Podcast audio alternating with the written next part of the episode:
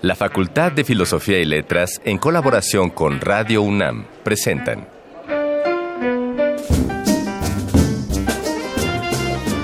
Lecturas de pasillo y debates de jardinera. Pensamientos de biblioteca y encuentros de ludoteca. Cátedras extraordinarias fuera del aula.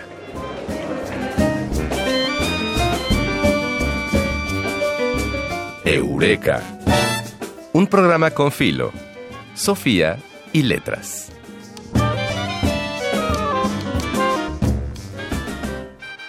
La tercera es la vencida, pero nosotros, que somos la mar de necios, no nos damos por vencidos e insistimos.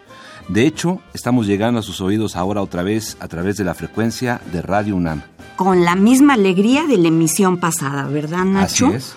Los saludamos, Ana María Gomis e Ignacio Escárcega, para adentrarnos en otra emisión de Eureka, un programa con filo, Sofía y letras. En esta emisión, en 3 de 10, platicaremos con Ana Salmerón a propósito de los caminos que relacionan a la pedagogía con la filosofía.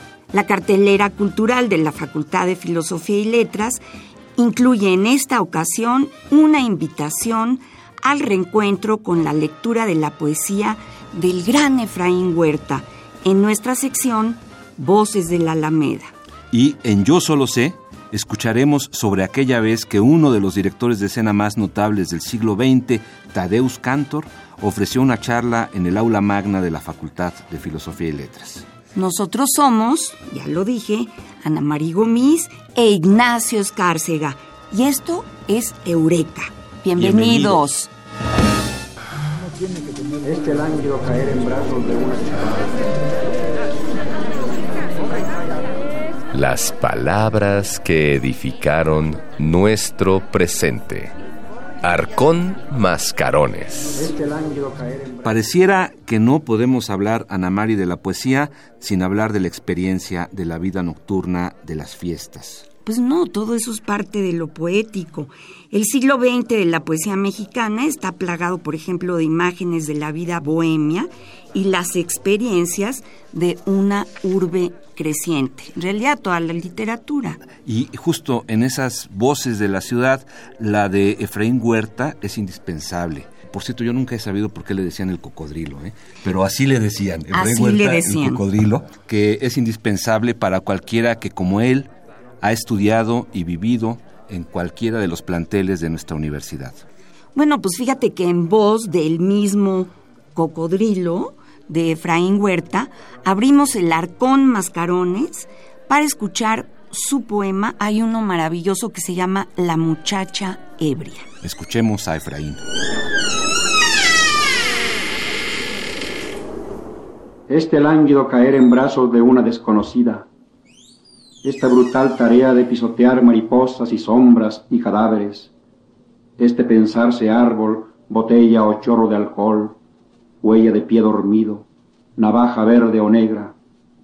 Este instante durísimo en que una muchacha grita, gesticula y sueña con una virtud que nunca fue la suya. Todo esto no es sino la noche, sino la noche grávida de sangre y leche, de niños que se asfixian, de mujeres carbonizadas y varones morenos de soledad y misterioso, sofocante desgaste. Sino la noche de la muchacha ebria cuyos gritos de rabia y melancolía me hirieron como el llanto purísimo, como las náuseas y el rencor, como el abandono y la voz de las mendigas. Lo triste es este llanto, amigos, hecho de vidrio molido y fúnebres gardenias despedazadas en el umbral de las cantinas. Llanto y sudor molidos en que hombres desnudos con solo negra barba y feas manos de miel se bañan sin angustia, sin tristeza. Llanto ebrio, lágrimas de claveles, de tabernas enmohecidas, de la muchacha que se embriaga sin tello ni pesadumbre, de la muchacha que una noche, y era una santa noche, me entregara su corazón derretido, sus manos de agua caliente, césped, seda, sus pensamientos tan parecidos a pájaros muertos, sus torpes arrebatos de ternura, su boca que sabía a taza mordida por dientes de borrachos, su pecho suave como una mejilla con fiebre, y sus brazos y piernas con tatuajes, y su naciente tuberculosis, y su dormido sexo de orquídea martirizada. Ah, la muchacha ebria, la muchacha del sonreír estúpido y la generosidad en la punta de los dedos, la muchacha de la confiada, inefable dulzura para un hombre como yo, escapado apenas de la violencia amorosa. Este tierno recuerdo siempre será una lámpara frente a mis ojos, una fecha sangrienta y abatida, por la muchacha ebria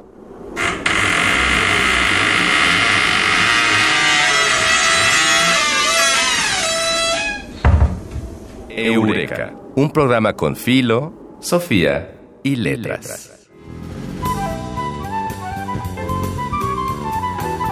No siempre se dice todo lo que se sabe, pero este sí es el lugar. 3 de 10.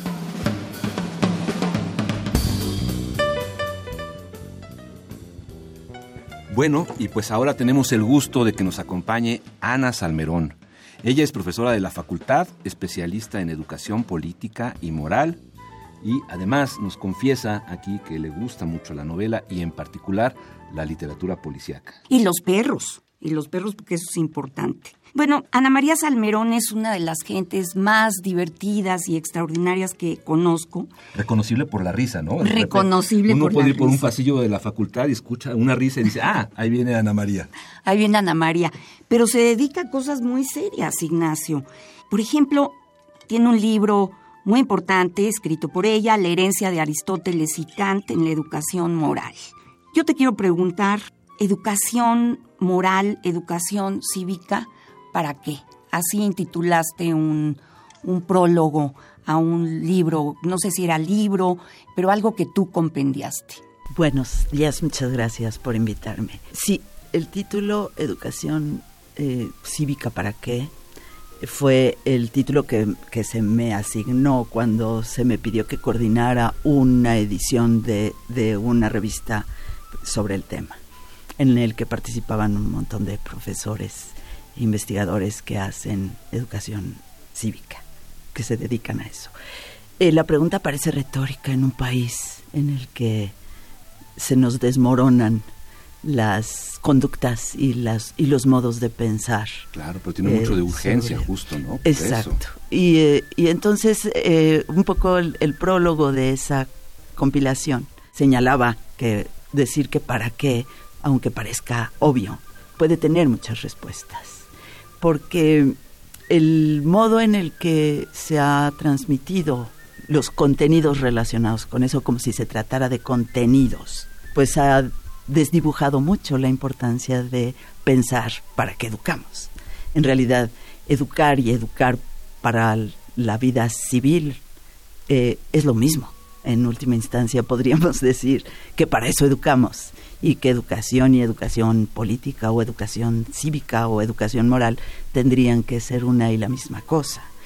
Y a lo mejor no se trata de contenidos como se ha pensado usualmente, sino, sino de, de formas de, de pensar, de mirar las grandes tradiciones y de acercarse a los grandes problemas de la humanidad desde una perspectiva más autónoma, más crítica, eh, más de desarrollo de juicio y no tanto de contenidos específicos, ¿no? Y por lo tanto que es ex- extraáulica, ¿no? Todo eso que estás diciendo pues tiene que ver también con lo que con el afuera. Por supuesto, de hecho ese es un poco el, el gran problema de la educación, yo creo que es justo el del adentro y el afuera de lo escolar, porque esto que señalas, Ignacio, es fundamental, me parece, para pensar el asunto. Lo que realmente nos educa en términos morales y políticos, pues es- son los hábitos sociales y los modos de conducta cotidianos. Pero la escuela y la enseñanza deliberada sí que puede hacer cosas para afinar las formas de pensamiento y de juicio en relación con lo que pasa y sobre todo con las perspectivas de que pase algo distinto. Actuamos por aquello que pensamos, ¿no? A diferencia de algunos saberes que pueden tener que ver con el DNA. Sí, Sí, claro. este, lo que pensamos sobre la superioridad de una raza o, o no, sí que modifica nuestra conducta cotidiana. Y esto es lo que tendríamos que impulsar desde la educación deliberada. No el señalamiento de algunas especificidades respecto de qué es lo que tenemos que pensar, pero sí de los modos más sofisticados de pensar que pensando en otras cosas nos permiten arribar a cuestionar los problemas fundamentales de la convivencia humana. Debería de haber una universidad especial para eso, ¿no? Que todos estudiáramos en algún momento justamente pedagogía moral y, política. Claro que es bastante difícil pensarlo. Hasta en un nivel anterior, ¿no, Ana María? como, en un nivel básico, una, una, una cosa que fuera como más transversal a, a todo el proceso educativo. Absolutamente. Claro, pero justamente transversal, más que una universidad o que una enseñanza específica sobre el asunto, me parece que la transmisión de conocimientos y de tradiciones de pensamiento y de, y de formas de saberes por sí misma tendría que permitirnos hacer ejercicios autónomos eh, de pensamiento sobre las cuestiones morales y políticas, más que dedicar o una clase o un curso o un tipo de enseñanza particular sobre ese asunto. Me parece que aprendemos a pensar estudiando matemáticas igual que filosofía o que historia. Hay una tendencia eh, muy expandida a creer que solo se puede pensar si uno estudia filosofía o que solo se puede pensar si uno estudia historia o que solo se puede entender el mundo si uno estudia una disciplina muy específica. Cuando en realidad nos, han, hecho creer, eso. Pero no va así. Y de ahí emerge, yo creo, un poco esta idea respecto de que podemos enseñar civilidad de manera directa. ¿no? Es, absolutamente indirecta la transmisión. Hay un autor que se llama John Elster, que tiene un ensayo muy interesante sobre la racionalidad, en el que señala que, que hay estados que son subproductos. Él se refiere a estados como el, el del enamoramiento por ejemplo. Dice, yo no puedo buscar que alguien se enamore de mí señalándole que, que estoy buscando que se enamore de mí. Tengo que hacer algo distinto para lograr el estado de enamoramiento del otro. Creo que algo como eso puede ocurrir cuando pensamos la educación cívica y moral. Eh, tenemos que hacer algo distinto que decirle a la gente que tiene que ser más altruista y portarse más bien y ayudarles a los viejitos a cruzar la calle y no quitarles su torta de jamón a los, a los que nos caen gordos en el recreo. Tenemos que hacer cosas que de manera indirecta permitan un ejercicio reflexivo individual y a la vez colectivo. Y esas cosas creo que tienen que ver con ambientes morales y ambientes sociales mucho más respetuosos, mucho más solidarios, pero de alguna manera indirectos. ¿no? Claro, qué maravilla, porque eso impacta en calidad de vida, ¿no? Ana María, esto que nos Bueno, y además imagínate, es, es algo que pone el dedo en la llaga en un país como México, en estos momentos donde la criminalidad bueno, los asesinatos, la violencia es la orden de todos los días. Yo no puedo creer en que uno lea el periódico y salga a la calle como si nada con lo que está sucediendo. Entonces aquí es donde entraría esa forma de poner en concordancia la enseñanza con los intereses colectivos. No sé qué más nos puedas decir sobre esto, supongo que mucho. Sí, bueno, hay, mucha tela de dónde cortar, digamos, pero hay una frase que nos decía Ana hace un momento que me llamó mucho la atención, me gustó, enseñanza deliberada. Entonces, no sé si por ahí, Ana, podríamos profundizar un poco más en esta, en esta frase. Es, un, es, es un acto docente, digamos. Un... Así es, así es. La enseñanza deliberada es la planeada, es la institucionalizada, es la pensada a futuro, es la que hacemos en las universidades y la que se hace en las escuelas. Desde luego, la educación moral y política ocurre, como señala Ignacio, en, en cada experiencia cotidiana en el, afuera. En, el, en el afuera. Pero justo la enseñanza deliberada es la que puede ejercer eh, formas de transmisión contraculturales. Si la cultura cotidiana es la del asesinato, la violencia y la corrupción. Las escuelas y los espacios donde se ejerce la enseñanza deliberada puede hacer estrategias de suspensión. Para eso sirve la escuela, por eso tiene paredes, para eso se separa de la afuera, para deliberadamente intentar expandir formas de pensar y de relacionarse que sean discordes con la cultura a la que podemos poner en juicio. Claro. Imagínate que deliberadamente tomáramos la iniciativa y le emprendiéramos de ser mejores ciudadanos, ¿no? Ahí estaríamos en una, en una situación distinta. Absolutamente. Pero tiene que ser una decisión individual y a la vez colectiva. Vamos, yo no creo tampoco que existan las decisiones netamente individuales, pero la tara de los pedagogos es que siempre creemos que las cosas pueden mejorar. Y este, y yo la tengo completamente. Vamos, Pues si no, no haríamos cuestiones Claro, de educación, si no, eso es una si no maravilla. apostamos por el futuro. Entonces, claro que podríamos tomar decisiones. De hecho, intentamos la mayoría de las personas, intentamos cada día eh, ser mejores personas. Ojalá sí Eh, sea, ¿eh?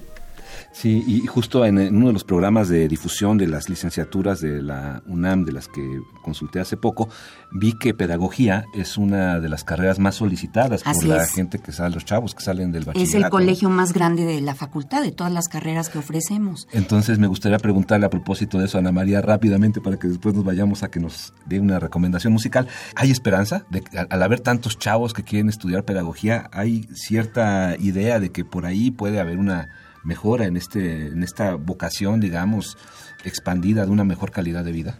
Bueno, sí, que los chavos quieran estudiar ya da esperanza.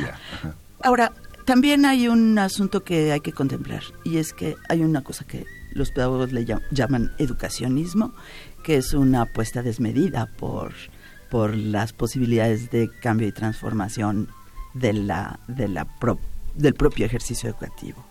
Mm, Los pedagogos no creemos más que cuando empezamos a estudiar o queremos o decidimos estudiar pedagogía, después se nos quita que se puedan hacer las transformaciones sociales solo vía la educación. Ok, qué maravilla. Eh, Pero es una de las grandes vías, Pero es un- doctora es- Salmerón. Es, un- es la única vía que permite empujar la inteligencia. Y la inteligencia es la única vía que tenemos para transformar el mundo. No tenemos de otra. Entonces, sí, lo que pasa es que no podemos pensar que la escuela y sus ejercicios, por atinados que fueran, que no lo son, pudieran realmente hacer transformaciones sociales. Porque la escuela es parte de la vida social y es una escuela meritocrática, es una escuela capitalista, es una escuela que tiene objetivos claramente asociados con los intereses del mercado. Entonces, tendríamos que hacer transformaciones sociales de otra naturaleza. Dice John Dewey, uno de los filósofos, de mis filósofos favoritos, que la calidad de la educación depende de la calidad del ambiente moral y social en el que está inscrita. Si no combatimos la desigualdad brutal de clases sociales, si no intervenimos en, en las cuestiones de impunidad y corrupción, pues tenemos pocas posibilidades de que nuestros proyectos educativos cumplan con lo que podríamos eh, lograr. Entonces sí, sí hay una esperanza en que los chavos quieran estudiar pedagogía como la hay, en que quieren estudiar lo que sea. Muy bien. La esperanza está en el saber, creo. Pues habríamos de caminar en esa dirección y pues ya se nos acabó el tiempo para variar. Desgraciadamente. Y a lo mejor para cerrar con broche de oro esta charla, Ana nos puede hacer alguna recomendación musical. ¿Con qué te gustaría que cerráramos esta charla? Ana, ¿tienes una idea?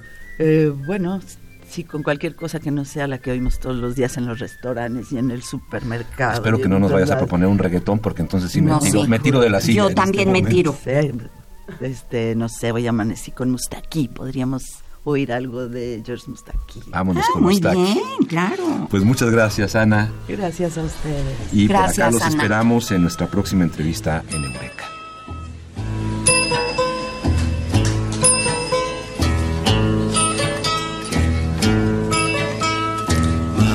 Liberté, longtemps je t'ai gardée comme perle rare. Ma liberté, c'est toi qui m'as aidé à larguer les amarres.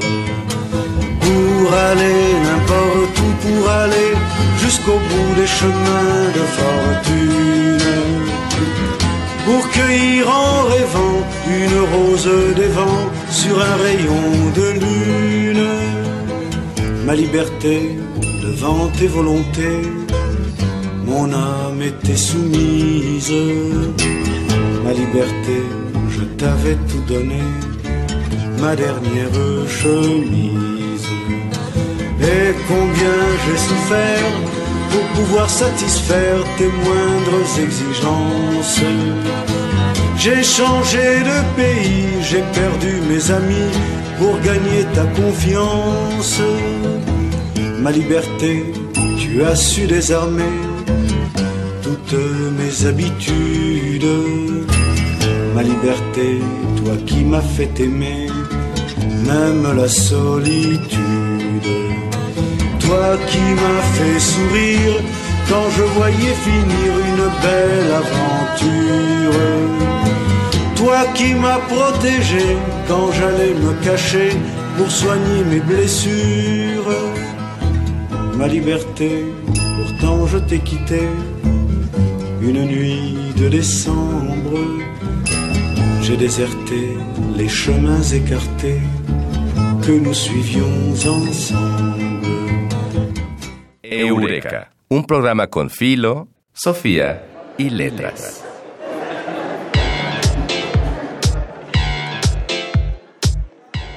Voces de Alameda, tu agenda radiofónica de la facultad.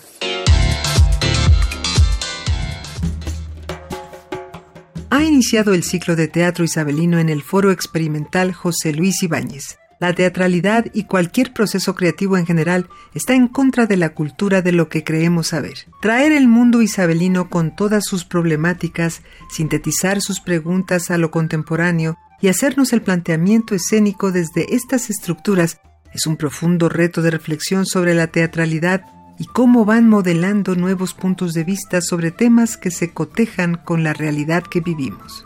Para expresarlo mejor, tendrá lugar una pequeña muestra de la visión de egresados de la maestría con una serie de montajes abiertos a la comunidad en general. El 22, 23 y 24 de febrero se presentará Antonio y Cleopatra, adaptación y dirección de Gutenberg Brito Patativa a partir del texto homónimo de Shakespeare. Y el 1, 2 y 3 de marzo se presentará El sueño de, dirección de Edgar M. Vega, quien adapta la obra clásica Sueño de una noche de verano. Todas las funciones serán a las 19 horas en el foro José Luis Ibáñez. Para finalizar, les dejamos nuestra recomendación literaria. Geografías feministas de diversas latitudes, orígenes, desarrollo y temáticas contemporáneas responde a una nueva forma de relaciones en los diferentes campos disciplinarios a escala nacional e internacional, ya que en un mismo volumen se da igual validez a diferentes enfoques de la geografía feminista, cada uno respondiendo a su desarrollo, sus temáticas y sus tradiciones. El objetivo de estas páginas es dar lugar a otras contribuciones que continúen sumando esfuerzos para comprender y ampliar el papel de la geografía feminista que ha venido ganando espacios y alzando la voz para interpretar la realidad desde su propia perspectiva. Geografías feministas de diversas latitudes, orígenes, desarrollo y temáticas contemporáneas es una publicación de la Facultad de Filosofía y Letras coordinada por María Verónica Ibarra e Irma Escamilla Herrera.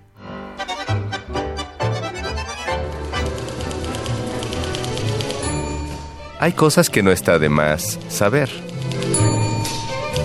Yo solo sé